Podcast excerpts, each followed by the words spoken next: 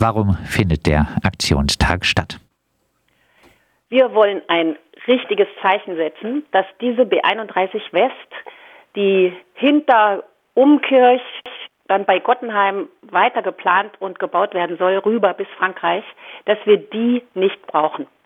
Und da machen wir eine fette Demo. Die einen fangen an in Freiburg, 13 Uhr, Platz der Synagoge, kommen zu uns geradelt auf der B31. Und die anderen kommen von Frankreich aus gesehen, bei Breisach-Hochstetten fangen die an. Und die, weil dort viel Landwirtschaft ist, kommen mit Fahrrädern und auch Traktoren. Wir wollen wirklich ein Zeichen setzen, die Straße ist nicht gewollt hier in der Region. Ein Ziel der geplanten Straße ist die Entlastung der Ortschaften am südlichen Kaiserstuhl vom innerörtlichen Verkehr. Das klingt doch gut, oder? Ja, das klingt sehr gut. Das ist der Grund, warum, sage ich mal, vor zehn Jahren hier absolut die Mehrheit in der Region für die Straße war. Und jetzt haben wir mal die Unterlagen angeschaut und gesehen, da stehen so Sachen drin wie aufgrund äh, des induzierten Verkehrs kann keine allgemeingültige Angabe zum Grad der Entlastungen der Ortschaften gemacht werden.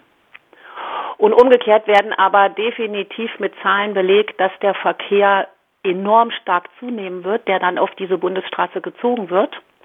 Und damit ist für uns klar, ähm, in den Ortschaften kriegt man an einer Stelle Entlastung und an anderer Stelle Belastung. Zum Beispiel Hochstetten ist ein kleiner Ort, der wird gewissermaßen zur Verkehrsinsel. Da kommt die B31 auf 150 Meter an die Häuser dran. Und auf der anderen Seite ist schon eine B31, die die nämlich die eigentliche bisherige Verbindung darstellt. Also es wird wirklich, sage ich mal, im alten Sinne geplant. Ortschaften sind egal. Das war eine Art Werbegag, sage ich jetzt mal, dass gesagt wurde, die Ortschaften werden entlastet. Wenn man wirklich in die Gutachten reinguckt, stimmt das nicht. Bessere Infrastruktur äh, zieht mehr Verkehr nach sich eigentlich eine äh, logische äh, Folge, äh, die aber nicht so ganz äh, offen teilweise gesagt äh, wird.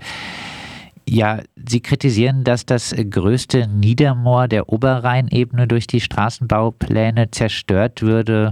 Warum soll ich mich für ein bisschen Schlamm interessieren? Ja, wenn das nur Schlamm wäre. Das ist Torf. Das sind meterdicke Torfschichten in die Erde rein. Das sieht man nicht unbedingt, wenn man da spazieren geht. Und die speichern wunderbares CO2. Und durch den Kern dieses Niedermoors soll genau der sogenannte Trugbau gehen. Also das ist in gewissem Sinne ein Tunnel ohne Dach, der unter der Bahnlinie, die ja bei uns liegt, durchführen soll. Das heißt, man muss richtig tief gehen. Der gesamte Moorkern wird zerstört und es setzt wahnsinnig viel CO2 frei.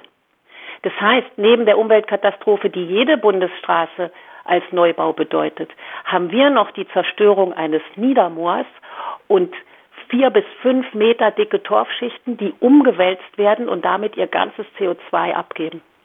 Gleichzeitig ist die Frage, was passiert dann mit dem Rest vom Moor, wenn der, der Kern zerstört wird? Trocknet es dann aus und setzt seine gesamten äh, CO2-Speicher frei? Das Gegenteil müssten wir machen. Wir haben ein Moorschutzprogramm in Baden-Württemberg. Man müsste das eigentlich in kleinen Teilen wieder vernässen und verwässern, dass es neues CO2 speichern kann, dass es wieder, wie früher in den Urzeiten, neue Torfschichten aufbauen kann. Da handelt eine Hand auf Bundesebene gegen die andere. Ist wirklich unverständlich. Die B31 West-Planung hängt natürlich auch zusammen äh, mit den Planungen für den Freiburger Stadttunnel. Die B31 soll immer äh, mehr zur Autobahn äh, werden. Ähm, wie bewerten Sie, dass 2022 immer noch viel Geld in Autobahnpläne fließt? Ja, das ist ja einer unserer ganz großen Kritikpunkte. Unser Stückchen B31 West ist dazu noch besonders kostspielig, weil es so eine wertvolle Gegend ist. Wir haben eben die Bahn, die durchführt. Das heißt, man muss einen Druckbau noch finanzieren. Unwahrscheinlich teuer, Tunnelbau heutzutage. Wir haben zwei internationale Wildkorridore, die durchkreuzt werden. Sie können sich vorstellen, was es da an Grünbrücken braucht.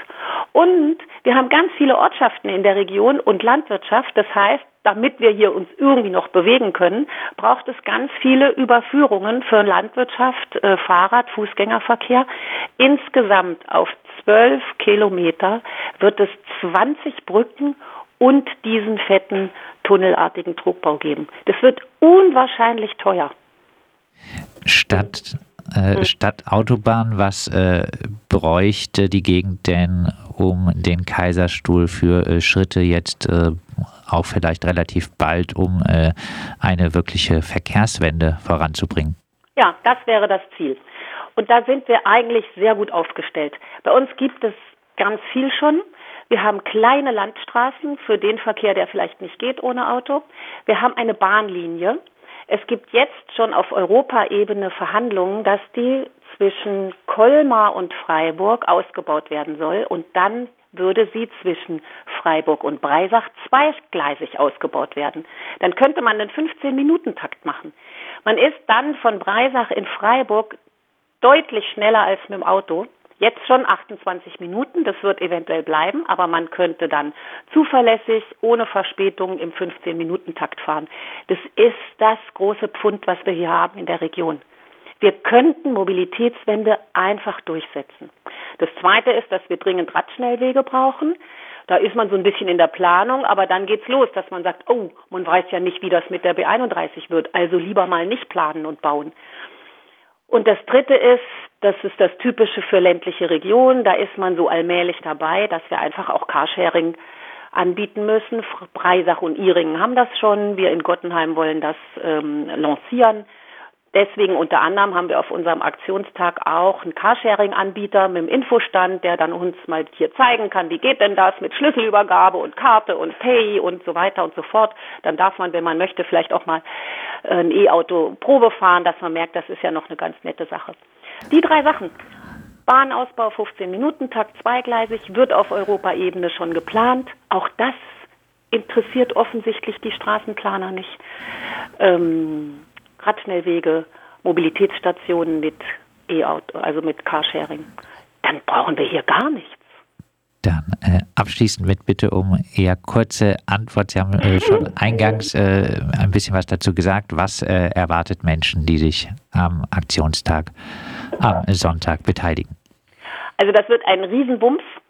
Eine große Demo, Vollsperrung auf der B31 ab dem Moment, wo sie zwei, nur noch zweispurig ist ähm, Fridays for Future wirbt. Ich hoffe wirklich, ihr kommt alle mit den Fahrrädern 13 Uhr zum Platz der Synagoge. Und dann in Gottenheim ist eine Aktionsfläche, da kommen wir dann an, nachdem wir auf dieser Soda-Brücke eine schöne Kundgebung gemacht haben, die da einfach in der Landschaft steht. Und in Gottenheim 15 bis 18 Uhr haben wir ganz viele Infostände, Kuchen, Würstchen, zwei Vorträge, und äh, Begrüßung noch von Bürgermeistern. Also wir sehen, die Region fängt an, sich aufzustellen. Ja, ich hoffe, es kommen ganz viele, dass wir ein Zeichen setzen können und auf Bundesebene gehört werden. Das sagt Miriam Engelhardt von der Initiative B31 West. Nein, danke aus äh, Gottenheim. Der Aktionstag für Klimaschutz und Mobilitätswende gegen den Weiterbau der B31 äh, West beginnt in Freiburg um 13 äh, Uhr am Sonntag und äh, auch um 13 äh, Uhr geht es los in Breisach, Hochstetten. Unterstützt wird äh, der Aktionstag von zahlreichen Initiativen wie die Initiative Stadttunnel der vom BUND, vom VCD, von den Fridays for Future, Students for Future, vom Freiburger Fuß- und Radentscheid etc. etc.